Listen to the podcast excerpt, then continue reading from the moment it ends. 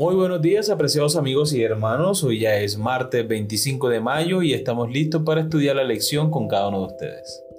Qué bendición podernos despertar cada mañana para buscar la presencia de Dios, sabiendo que el Señor ha prometido que primero buscamos su reino y su justicia y todo lo demás será añadido. Así que vamos a estudiar con ustedes Stephanie Franco y Eric Colón. Bienvenidos.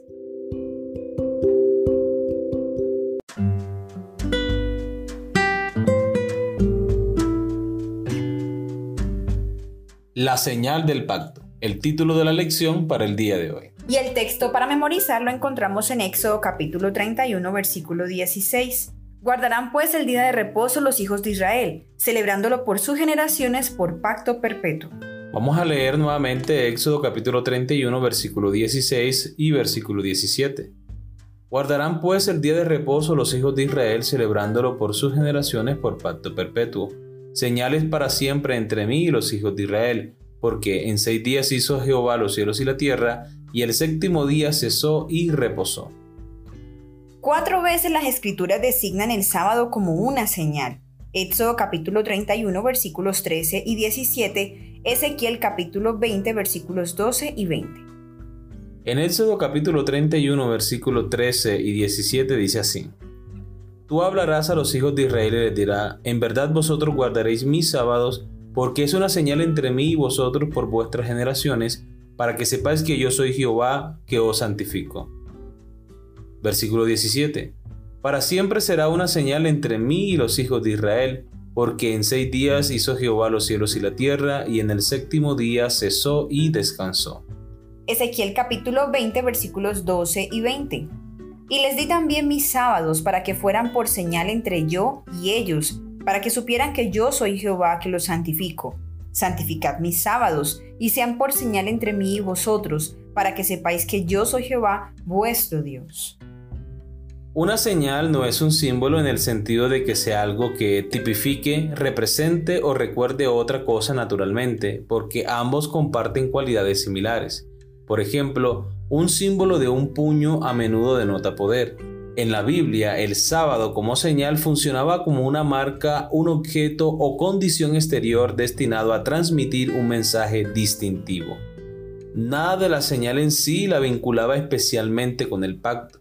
El sábado era una señal de pacto entre mí y vosotros por vuestras generaciones, de acuerdo con Éxodo capítulo 31 versículo 13, solo porque Dios dijo que así era.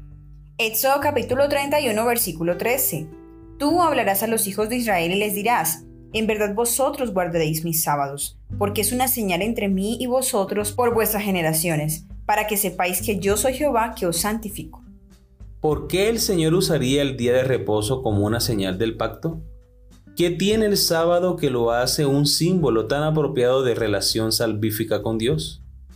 Si recordamos que un aspecto esencial del pacto es que somos salvos por gracia, que las obras no pueden salvarnos, ¿qué tiene el sábado en sí que lo convierte en un símbolo tan bueno de esa relación? Ver Génesis capítulo 2 versículo 3 y el libro de Hebreos capítulo 4 versículo 1 al 4. Génesis capítulo 2 versículo 3. Entonces bendijo Dios el séptimo día y lo santificó, porque en él reposó de toda obra que había hecho en la creación. Hebreos capítulo 4 versículos 1 al 4. Temamos pues, no sea que permaneciendo aún la promesa de entrar en su reposo, alguno de vosotros parezca no haberlo alcanzado.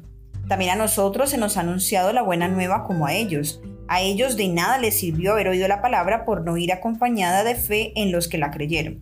Pero los que hemos creído entramos en el reposo de la manera que dijo, por tanto juré en mi ira que no entrarían en mi reposo aunque las obras suyas estaban acabadas desde la fundación del mundo, pues en cierto lugar dijo así del séptimo día, y reposó Dios de todas sus obras en el séptimo día. Muy bien, recordemos las preguntas. ¿Por qué el Señor usaría el día de reposo como una señal del pacto? ¿Qué tiene el sábado que lo hace un símbolo tan apropiado de la relación salvífica con Dios? Muy bien, la primera pregunta dice así. ¿Por qué el Señor usaría el día de reposo como una señal del pacto? Pensemos por un momento qué significa el sábado en la Biblia. Es un monumento a la creación. Es ese sello que Dios utilizó para decir que todo lo que había hecho era bueno en gran manera. Recuerden que Dios hizo el sábado no para descansar de las actividades físicas, porque obviamente Dios no se cansa ni se fatiga, ni tampoco Adán y Eva cuando salieron de las manos del Creador. Fue un tiempo especial para compartir con sus seres creados. Adán y Eva tenían la oportunidad de ver a su creador cara a cara, hablar con él. ¿Te puedes imaginar, amor, el primer sábado de reunión con Dios de Adán y Eva? Qué bendición, qué maravilla. Debe haber sido algo único.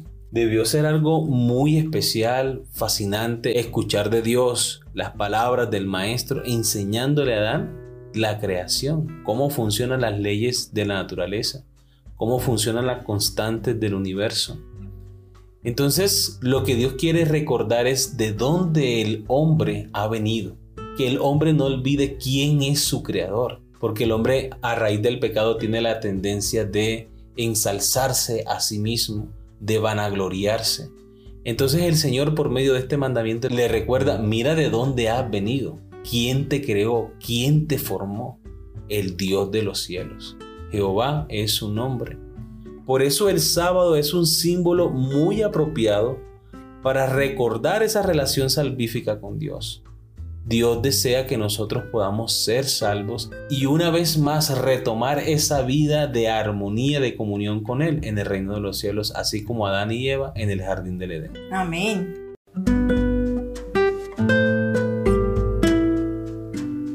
Lo fascinante del sábado como señal del pacto de gracia es que durante siglos los judíos han entendido que el sábado es la señal de la redención mesiánica. Veían en el sábado un anticipo de la salvación en el Mesías. Debido a que entendemos que la redención proviene solo de la gracia y porque entendemos que el pacto es una alianza de gracia, el vínculo entre el sábado, la redención y el pacto se hace evidente. Vamos a ver Deuteronomios capítulo 5 versículos 13 al 15. Seis días trabajarás y harás toda tu obra, pero el séptimo día es de reposo para Jehová tu Dios Ninguna obra harás tú, ni tu hijo, ni tu hija, ni tu siervo, ni tu sierva, ni tu buey, ni tu asno, ni ningún animal tuyo, ni el extranjero que está dentro de tus puertas, para que tu siervo y tu sierva puedan descansar como tú.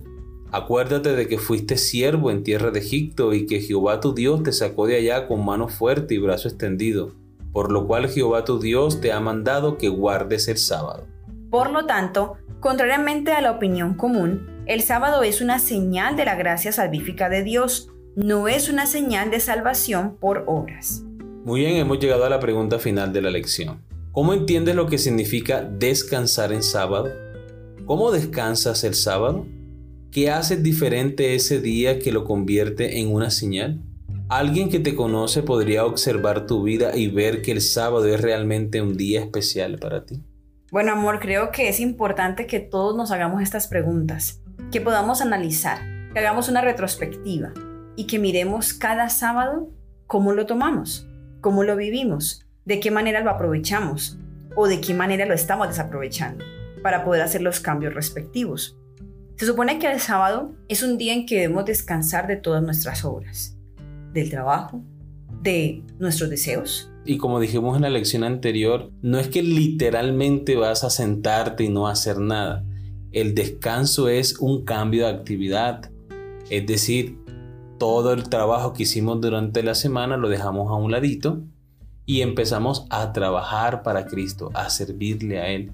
Esa es una forma de cambiar de actividad y de descansar en el día del Señor haciendo su voluntad. Exactamente, y creo que el día sábado se puede aplicar mucho mejor el buscar el reino de Dios y su justicia, porque dejamos de lado el hecho de querer buscar lo que yo quiero, lo que deseo, lo que me gusta, para empezar a buscar a Dios, para buscar su palabra, para buscar la sabiduría que viene del cielo, para buscar su presencia, empeñarme en eso el día sábado. Y puedo hacerlo a través del estudio de la Biblia, el ayuno, la oración, la visitación, el compartir la palabra de Dios, el cantar. Cualquiera de esas actividades puede ayudarme a mí a tener una relación con Dios, a poder encontrar su presencia, a poderme encontrar en la presencia misma de Dios. Cuando nosotros el día sábado hacemos esto y nos olvidamos de nuestra vida cotidiana, nos olvidamos de nuestros afanes, de todo lo que hemos hecho durante la semana, para concentrarnos en Dios, entonces ahí es cuando realmente descansamos, cuando nuestro corazón encuentra paz, encuentra gozo, encuentra esperanza. Es como recargar las baterías para empezar una nueva semana. Amén, así es. Entonces, debe ser diferente. Debe ser una señal entre nosotros como hijos de Dios. Ahora, si alguien observa nuestra vida desde fuera, desde la barrera, ¿será que va a ver que es un día diferente? Es una buena pregunta. Debemos tratar de observar frecuentemente nuestra vida desde ese punto, porque es posible que necesitemos corregir algunas cosas, porque tal vez estamos perdiendo de vista el sábado, perdiendo de vista el propósito del día sábado, de ese descanso que Dios quiere para nosotros. Entonces es importante que hagamos los cambios, Dios es bueno y como tú dijiste alguna vez, Dios es un Dios de nuevos comienzos. Así que si nos estamos equivocando, podemos ir a Dios y pedirle que nos ayude, que nos instruya para disfrutar el sábado como debe de ser, para vivirlo realmente en comunión con Él, porque deseamos estar en comunión con Dios. Amén. Muy bien, queridos amigos y hermanos, hemos llegado al final de la lección para el día de hoy. Espero que haya sido de gran bendición para ti como lo ha sido para nosotros. Y recuerden nuestra cita para el día de mañana con una nueva lección. Que Dios te bendiga.